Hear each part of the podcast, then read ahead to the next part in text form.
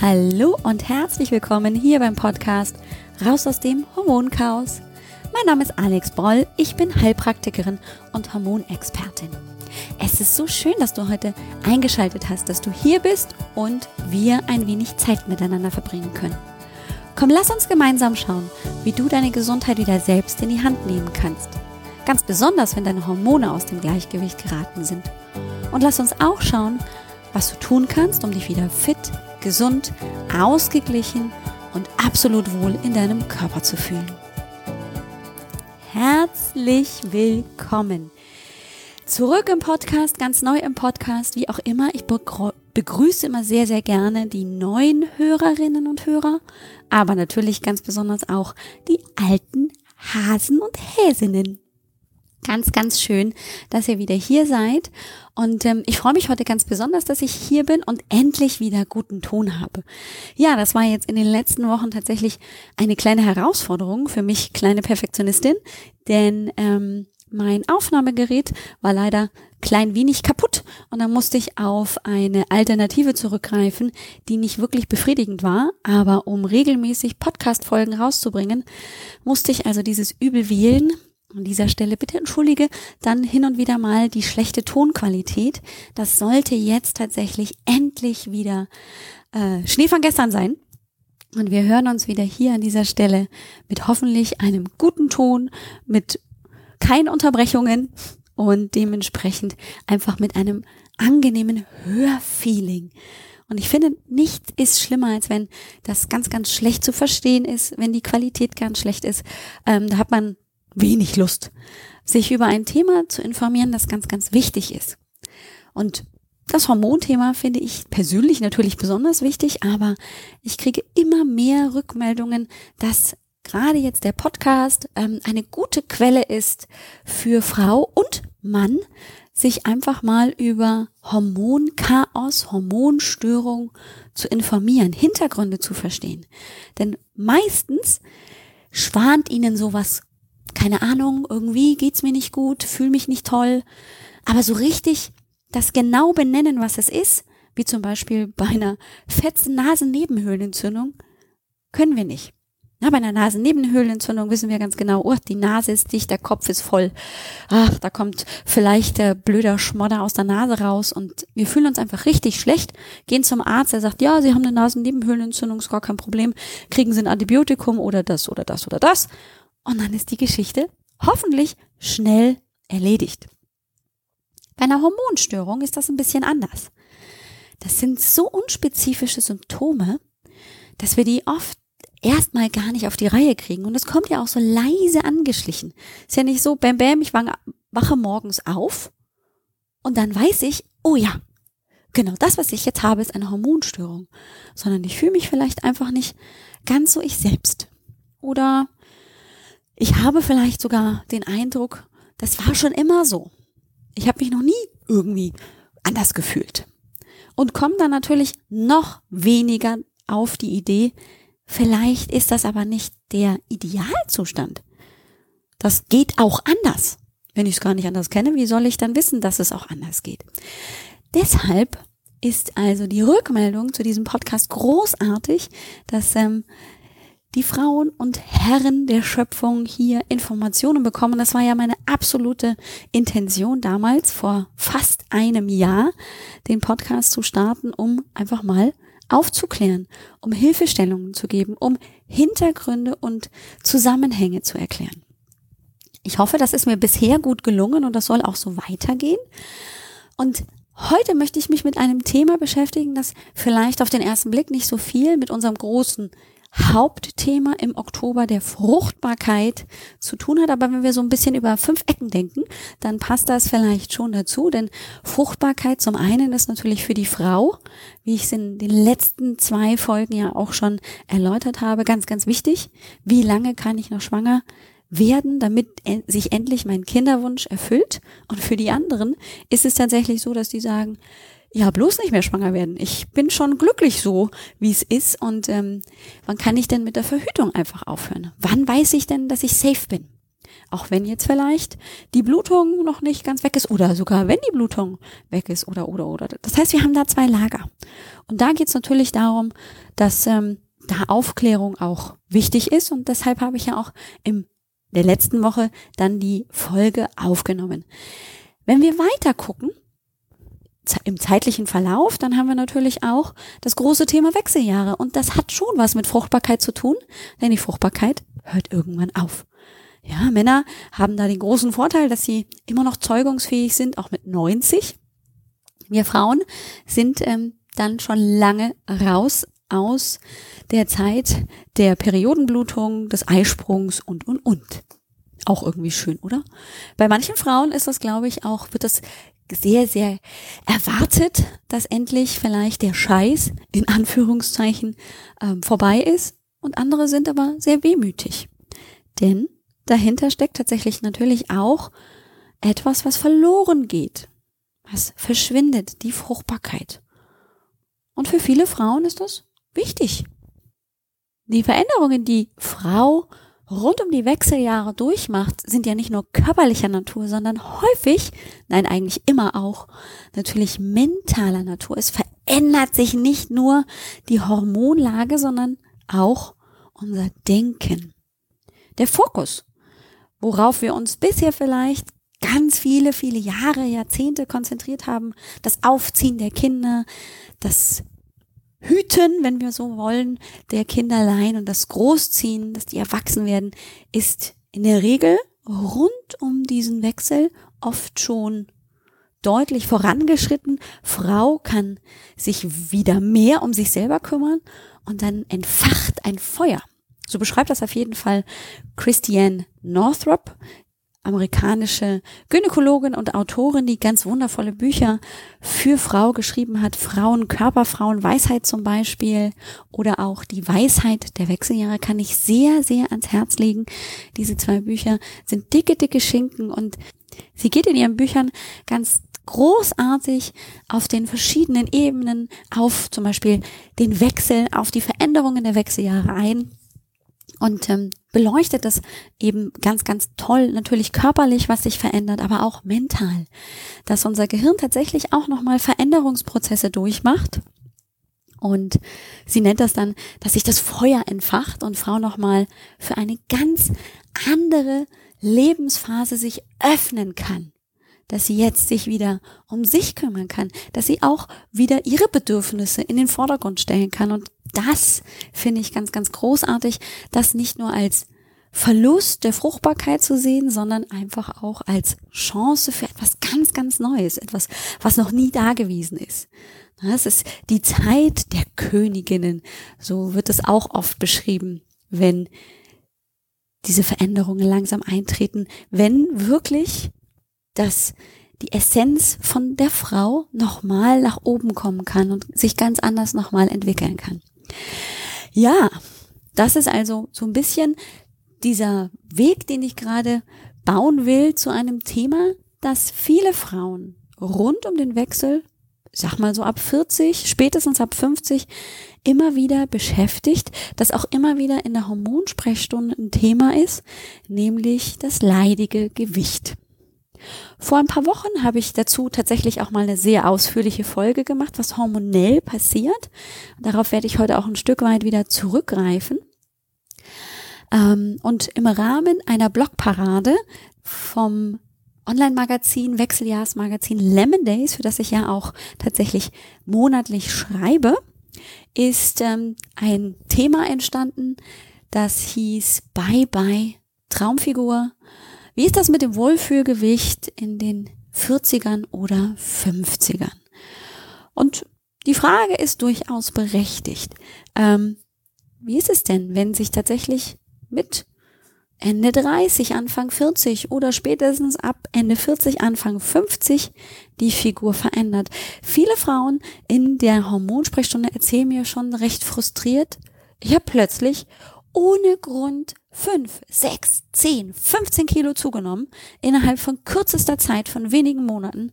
Was soll das denn? Ich habe nichts anders gemacht. Wieso? Muss ich mich tatsächlich ein Stück weit vielleicht von meiner Traumfigur verabschieden? dazu, wie gesagt, habe ich ja auch äh, ein klein wenig schon die Inhalte, ähm, was hormonell passiert rund um den Wechsel in einer vorhergehenden Folge erklärt. Da lade ich ganz herzlich zu ein, die nochmal anzuhören. Wir haben ja die Big Player, Cortisol, Östrogen, Progesteron.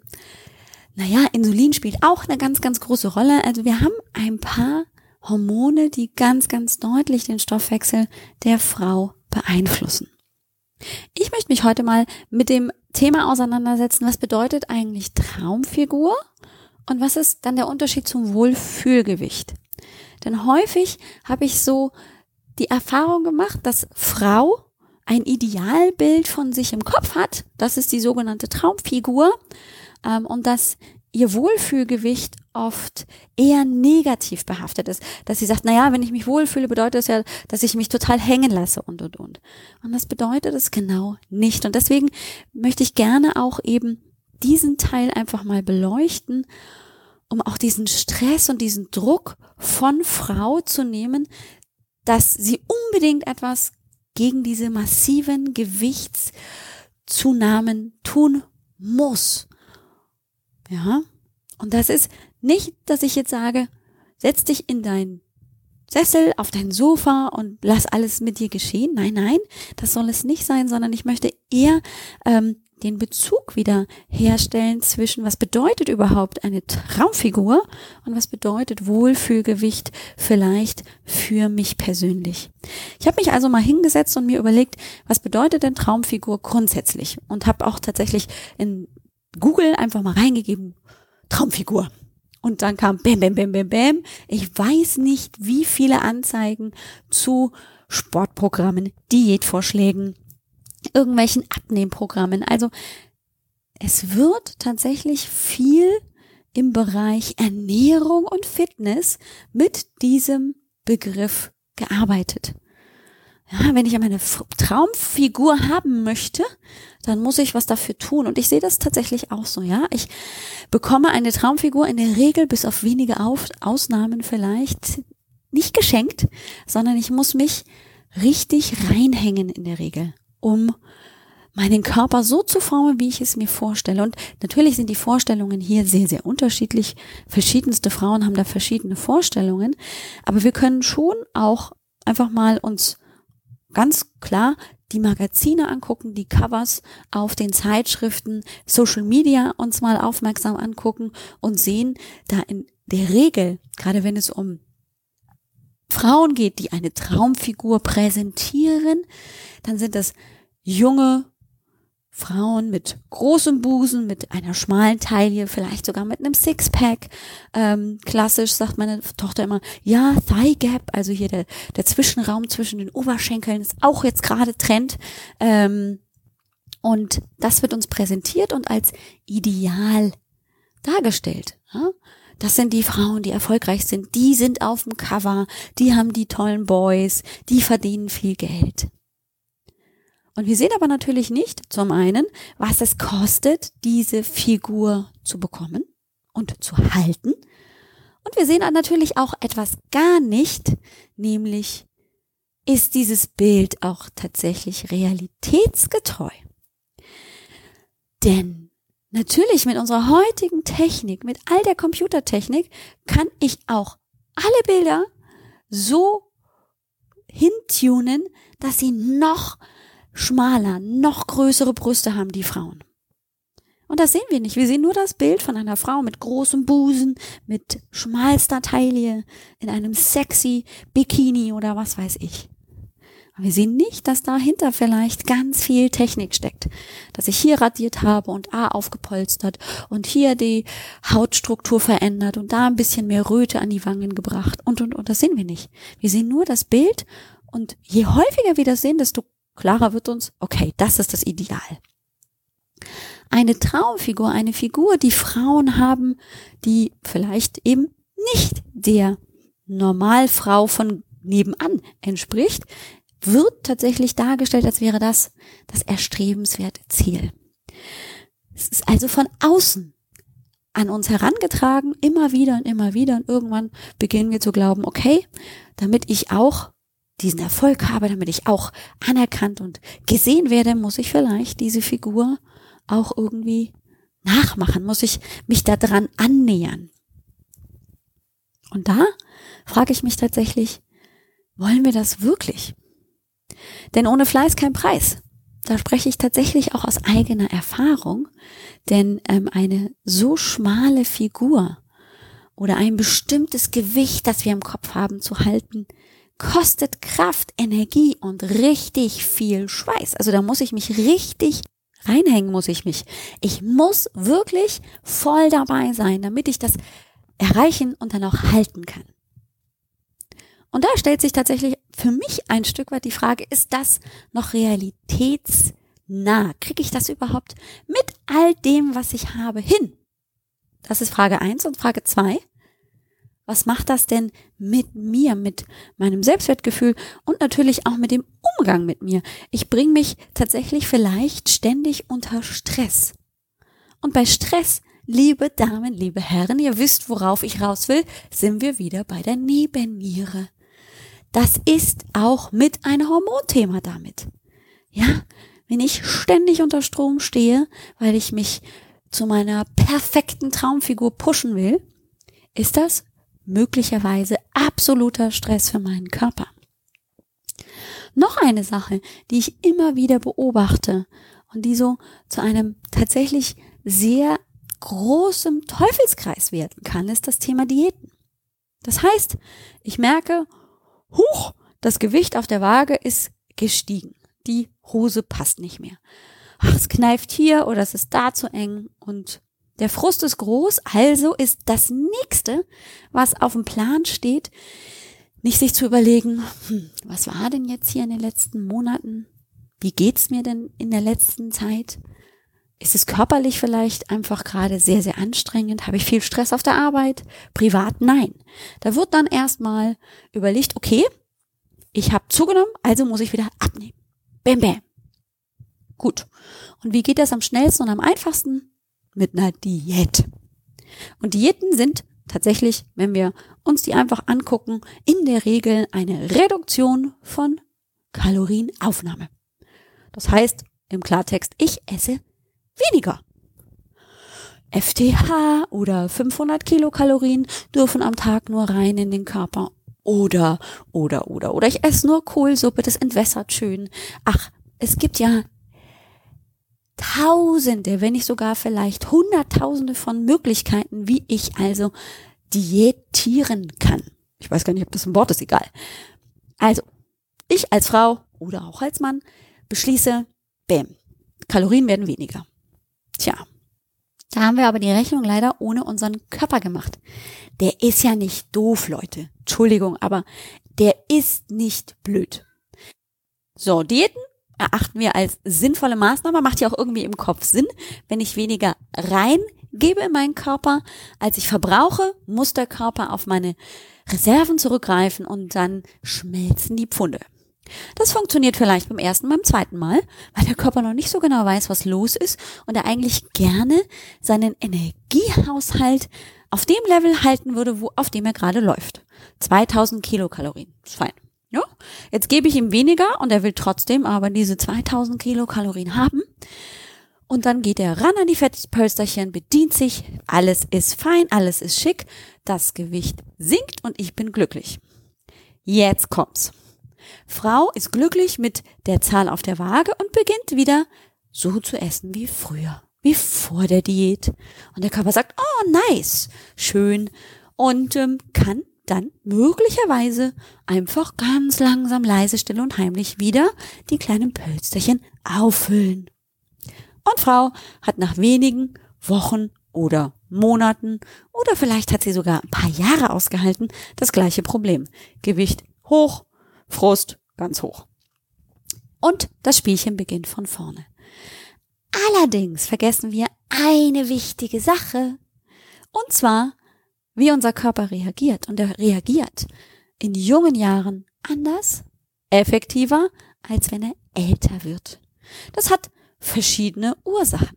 Zum Beispiel ist es so, dass der Körper einfach im Verlaufe der Zeit ab ungefähr 35 Muskulatur ganz automatisch und physiologisch abbaut. Das heißt, es sind einfach weniger Muskeln vorhanden in meinem Körper. Und diese Muskeln sind eigentlich die, die Energie verbrauchen. Ja, wenn ich gehe, wenn ich mich strecke, recke, wenn ich mich irgendwie bewege, bewege ich, benutze ich meine Muskulatur, die braucht Energie und das ist das, was dann dementsprechend eben die Energie verbrennt. Ich also damit dann möglicherweise abnehmen könnte. Deswegen wird ja auch so viel über den Sport gesprochen.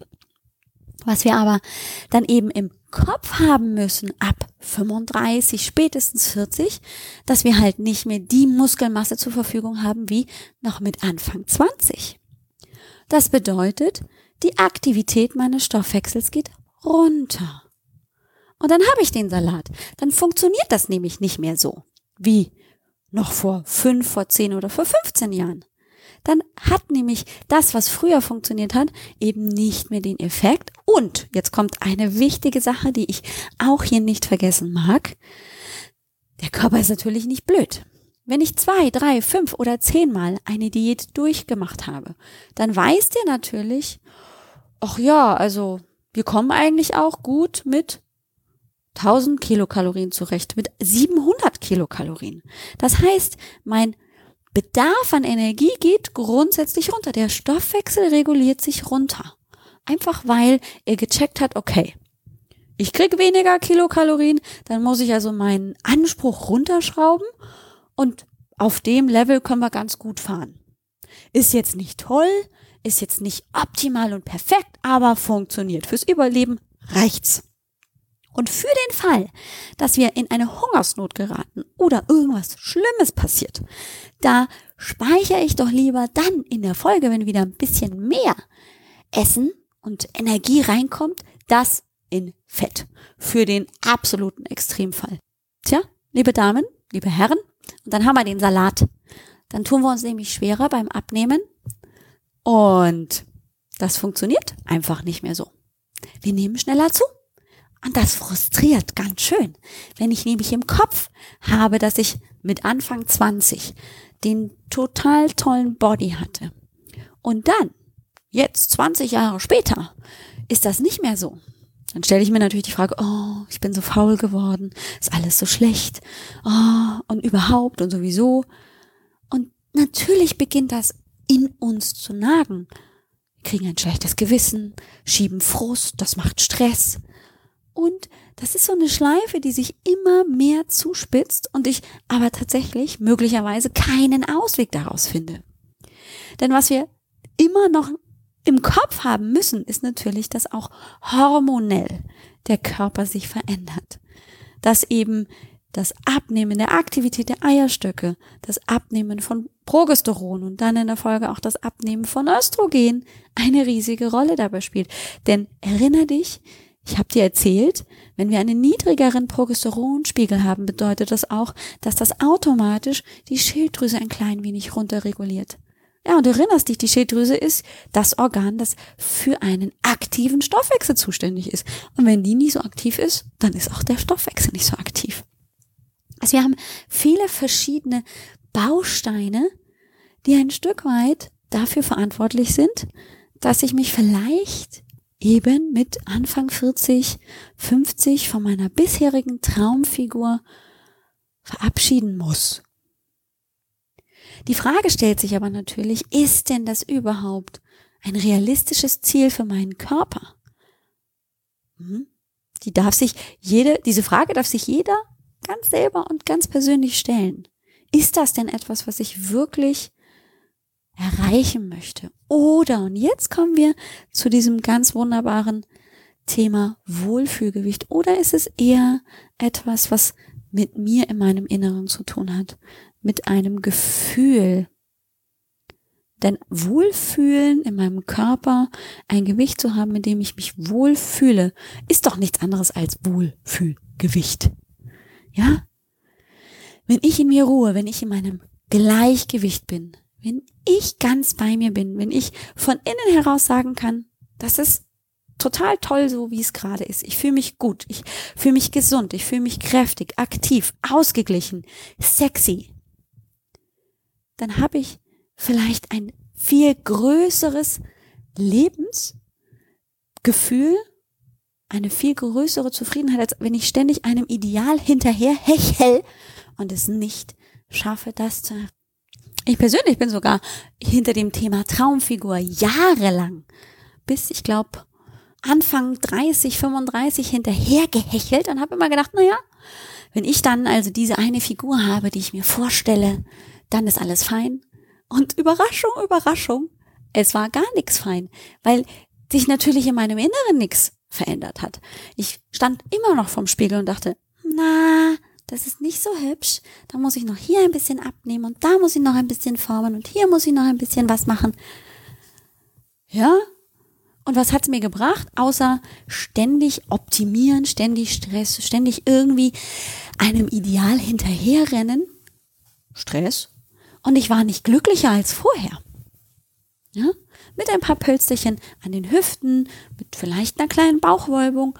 Ja, kann ich sagen, Finde ich jetzt auch nicht so hübsch.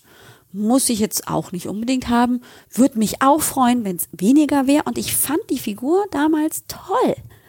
Ja, jetzt im Nachhinein kann ich sagen, warum habe ich denn da, damals da rumgemäkelt? Kann ich nicht sagen, weil ich immer noch davon überzeugt war, okay, wenn ich noch dünner bin, wenn ich noch mehr an mir rumoptimiere, dann bin ich noch liebenswerter.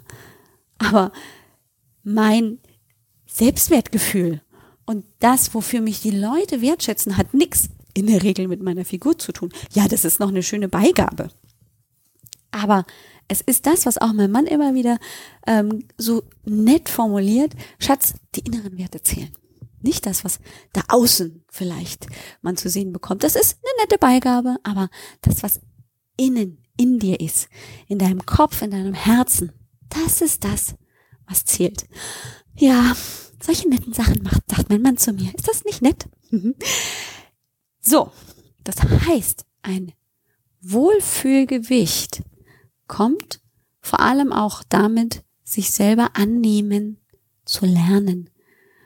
Ein Stück weit in sich anzukommen, seine Mitte zu finden, seine Stärken zu erkennen und auch auszuleben und das zu nutzen.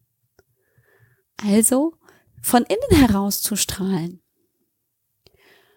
Und auch ganz besonders wichtig, einfach mal zufrieden zu sein mit dem, was geht. Ich weiß noch, dass ich irgendwann mal, da war ich dann also schon wieder weg von der Traumfigur, weil es einfach zeitlich und ähm, vom, vom Aufwand her nicht mehr machbar war mit Arbeit, Kindern, Alltag. Ähm, habe ich mir die Frage gestellt, okay, du machst jetzt vielleicht weniger Sport als früher, du isst wieder normaler als früher ähm, und trotzdem bist du in der Lage, das mit deinem Körper zu machen. Ich treibe wahnsinnig gerne Sport, das gleicht mich unglaublich, unglaublich gut aus und ähm, lässt mich zufrieden sein. Ich bin danach erschöpft und trotzdem glücklich. Also es macht viel mit mir. Das gehört viel zu meinem Ausgleich. Das ist ein bisschen eben das, was mich dann ausruhen und entspannen lässt und ein Stück weit trotzdem bin ich in Action. Aber während dieses Trainings dachte ich so, ich kann das trotzdem machen. Ich bin in der Lage, Liegestützen zu machen. Ich bin in der Lage, eine Stunde lang ähm, vor mich hin zu hüpfen und irgendwelche Sportübungen zu machen. Ich kann mich vor Leute hinstellen und meine Kurse geben, Tabata-Training machen. Ja, ich schnaufe auch wie auf dem letzten Loch, aber ich kann das. Mein Körper ist dazu in der Lage, der hat die Kraft, die Energie und die Durchhaltefähigkeit. Kann ich darauf nicht einfach mal verdammt stolz sein, dass mein Körper so gesund ist, dass ich das tun kann, dass ich, wenn ich aufstehe, auch sagen kann, das war toll? Das ist es, glaube ich, was wir häufig vergessen, dass unser Körper so ein Wunderwerk ist und dass er auch solche wunderbaren Dinge tun kann, wie Hormone ins Gleichgewicht zurückzubringen. Und das ist aber auch passiert, dass sie aus dem Gleichgewicht geraten und trotzdem jeden Morgen das Aufstehen möglich ist, dass ich mich auf fünf Dinge gleichzeitig konzentrieren kann, wenn es nötig ist. Weil drei Kinder schreien nach irgendwas, was sie irgendwie noch nicht in ihrem Schrank gefunden haben, ich gleichzeitig den Hund noch Gassi gehen für, äh, muss und ähm, vielleicht auch noch ein Telefongespräch führe. Ich übertreibe bewusst. Und dennoch ist mein Körper dazu in der Lage, all das zu handeln. Ist das nicht viel, viel mehr wert, als einem Ideal hinterherzurennen, das ich vielleicht niemals in meinem Leben erreichen werde? Und ist es nicht toll, dass mein Körper vor allem im Kopf hat, Überleben ist wichtig. Wichtig ist, dass die Knochen stabil bleiben. Und deswegen, wenn der Östrogenspiegel sinkt, sorge ich dafür, dass eben ein bisschen mehr Fett eingelagert wird, hier an den Hüften, dann kann ich nämlich daraus Östrogen produzieren und dann bleiben die Knochen stabil. Und dann ist Osteoporose kein Thema. Ist das nicht toll? Kann der Körper das nicht super gut selber regeln? Und muss ich dann von außen hergehen mit Druck, mit Frust und ihm ein, ein Bild aufindoktrinieren, das vielleicht gar nicht der Realität entspricht? Wenn wir nämlich zurückgucken, Jahrhunderte zurück auf Gemälde, dann sind Frauen nicht so skinny dünn, sondern dann haben die runde, geformte Brüste, runde Hüften, eine zwar Taille, aber sie sind einfach gut entwickelt und genährt. Sie sehen gesund aus, glücklich, haben rosige Wangen. Und ist das nicht einfach auch immer wieder wichtig, sich im Kopf zu behalten, dass sich das Idealbild der Frau verändert hat, ganz besonders in den letzten 100 Jahren? Marilyn Monroe war keine Size Zero, die war Größe 40 und das ist, sie war schlank. Sie ist eine attraktive Sexbombe gewesen, ja? Und hatte nicht die Maße, die vielleicht heute die Models und Sternchen auf den Magazinen auf die Waage und so anbringen. Also finde ich, dass ähm, ganz besonders, wenn eben diese Veränderungen im Körper stattfinden, vor der Menopause, während der Menopause, nach der Menopause, dass wir auch ein Stück weit weniger gegen den Körper kämpfen sollten, sondern tatsächlich mehr auf uns, auf unsere Bedürfnisse achten sollten. Und daraus kann sich dann natürlich möglicherweise auch, wenn ich ganz bei mir bin, wenn ich weiß, wann ich Hunger habe, wenn ich weiß, was mir gut tut, wie viel ich mich bewegen kann, kann ein Wohlfühlgewicht entstehen, das nicht bedeutet, dass ich mit Übergewicht faul auf der Couch sitze. Das war mir sehr wichtig, heute mal äh, mit dir zu erörtern. Und ich gebe zu, ich habe ganz lange rum überlegt, wie kann ich diese Folge für dich möglichst mehrwertig gestalten, weil es halt nicht um harte Fakten bei den Hormonen geht, sondern es natürlich auch viel um ein, eine mentale Einstellung zu mir selbst geht. Es viel darum geht, ähm, die Selbstliebe mir gegenüber zu zeigen und aus der heraus ähm, auch mich weiterzuentwickeln. Ich habe nicht ohne Grund noch vor zwei Jahren mit äh, den sogenannten Love Notes begonnen. Das sind kleine Karten, die ich ähm, zuerst digital entwickelt habe, so Postkartengröße, wo positive Sätze für einzelne Körperteile standen. Ich liebe meine Oberschenkel, weil sie mich durch den Tag tragen zum Beispiel, lautete da eine oder andere Sätze. Ich liebe meine Fältchen, weil sie die Geschichte meines Lebens erzählen zum Beispiel. Also ganz viele verschiedene, sogar 99 Stück gab es dazu und die sind daraus entstanden, weil auch ich selbst eben mir die Frage gestellt habe, was gibt es jenseits der Traumfigur, der Selbstoptimierung? Ähm, und da gibt es tatsächlich eben die Möglichkeit, sich mit sich selber und seinen eigenen Bedürfnissen mehr auseinanderzusetzen, sich klar zu machen, dass es eben nicht selbstverständlich ist, dass der Körper das tut, was er tut und dass er das ohne Kompromisse täglich, sekündlich macht und wir davon massiv profitieren, dass er ziemlich schlau ist, um uns ein möglichst langes Leben zu ermöglichen. In diesem Sinne wünsche ich dir auf der Suche vielleicht nach deinem Wohlfühlgewicht viel Erfolg. Denk vor allem daran, dass es von innen herauskommt, dass es deine Bedürfnisse sind, die du auch jederzeit befriedigen darfst. Und dass es nicht nur darum geht, von außen gesehen und anerkannt zu werden, sondern dass es ganz viel mit dir selbst zu tun hat, in dein Gleichgewicht zu kommen. Da kann sich auch tatsächlich natürlich das körperliche Gleichgewicht einstellen. Ja, ich wünsche dir eine großartige Woche. Und das große Thema Gewichtszunahme ist, wie gesagt, eins, das immer wieder, gerade auch in der kostenlosen Hormonsprechstunde, ein Thema ist. Ähm, ganz häufig ähm, bin ich eher diejenige, die die großen Zusammenhänge darstellt, die dann einfach erklärt, ja, das Gewicht ist natürlich eine Folge aus dem und dem und dem, dass deine Schilddrüse nicht gut funktioniert, dass möglicherweise der Progesteronspiegel zu niedrig ist, dass vielleicht ähm, eine Insulinresistenz besteht und, und, und. Ähm, das heißt, ich suche mehr auch nach Erklärungen, weil wenn ich Erklärungen habe und Zusammenhänge kenne, kann ich natürlich auch ein Stück weit mit diesen Erkenntnissen das tun, was vielleicht nötig ist, um die Schilddrüse wieder zum Laufen zu bringen, um sie gut zu unterstützen, um eben den Progesteronmangel auszugleichen, um eben auch die Insulinresistenz zu vermindern. Das heißt, mir ist wichtig, dir auch Lösungsvorschläge mitzugeben.